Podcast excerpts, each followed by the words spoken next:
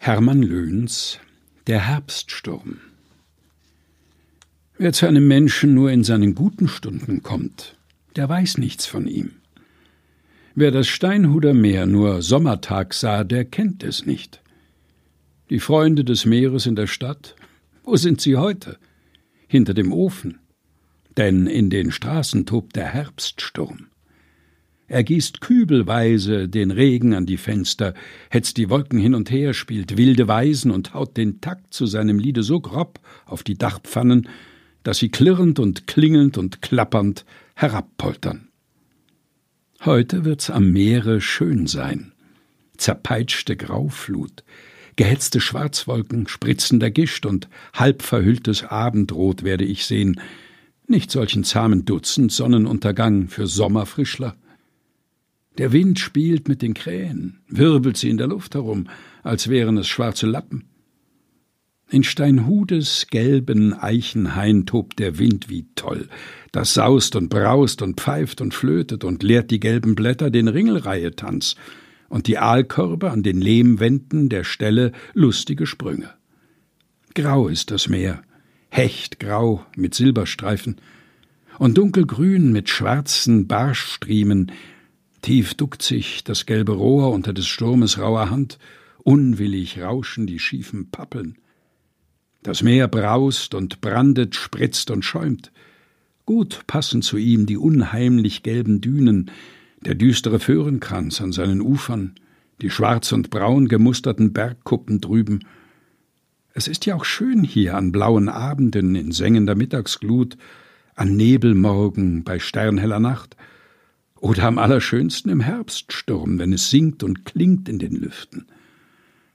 Blaugrau ist der Himmel, fahl blinzelt die Sonne durch einen Wolkenriss, weiße Wolken wie Watteflocken treiben nach Osten, der Wolkenriss weitet sich, Silberblitze springen über die Wellen, die Dächer drüben glühen auf, die schwarzen flatternden Punkte dort unten, Möwen, blitzen auf zu blendendem Weiß und die Entenflüge, die die beiden Fischerboote hochmachten, wie hunderte von Silberflittern wirbeln sie vor dem graublauen Himmelsrand herum, bis sie als schwarze Flecken wieder auf dem Wasser liegen. Jäh wechseln alle Farben. Die Segel vor der Seefeste eben waren sie goldgelb, schwarz sind sie jetzt. Schwarz sind die Seiten der Fischerboote, die eben wie Silber gleisten. Die gelblich-graue Flut wird bläulich, färbt sich in Silberglanz um und in stumpfes Grau und wälzt sich jetzt, wo die Sonne hinter dem Grauhimmel verschwindet, tot und schwarz nach Osten. Das Meer lebt von fremdem Geflügel.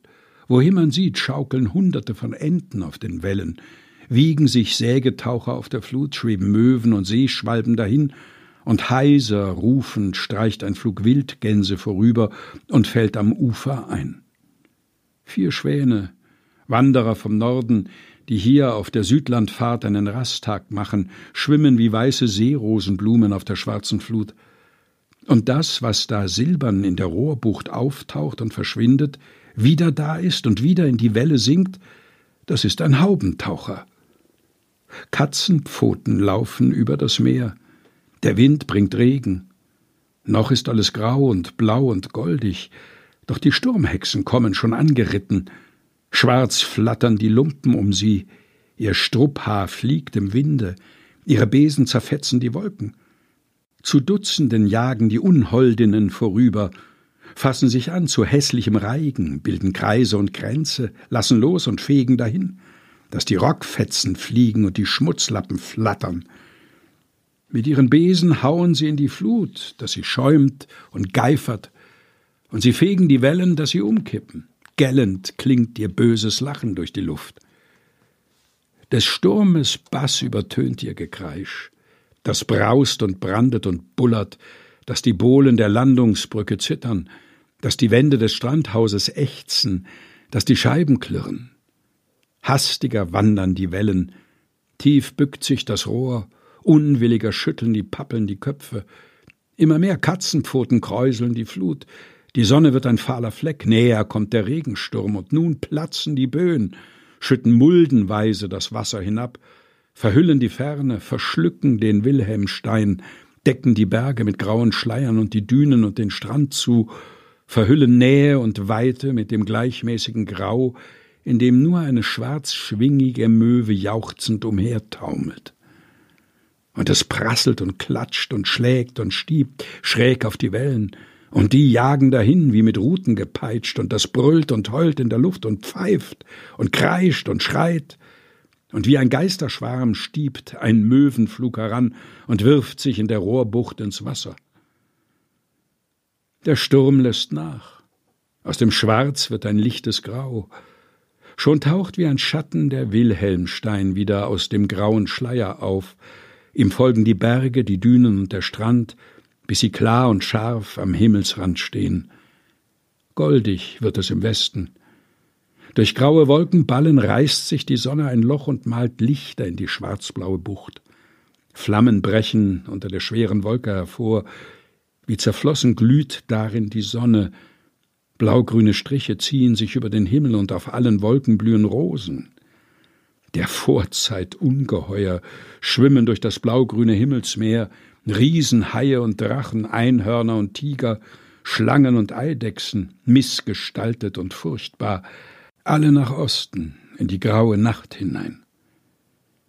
Zum Meere streicht ein Flug Gänse, sich kreuzend mit Entenflügen, die klingend und sausend das Meer verlassen, hoch über mir fortstreichend zur Leine.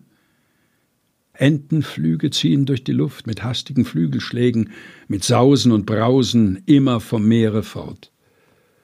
Längst ist die Sonne hinter den Bergen verschwunden, tiefer tönt sich der Himmel, hier und da blitzt ein Stern, das Schwirren und Klingen hört auf, nur der Sturm pfeift und flötet noch, mit neuen Regenböen zieht die Nacht heran und verhüllt Meer und Land und Strand. Hermann Löhns Der Herbststurm. Gelesen von Helge Heinold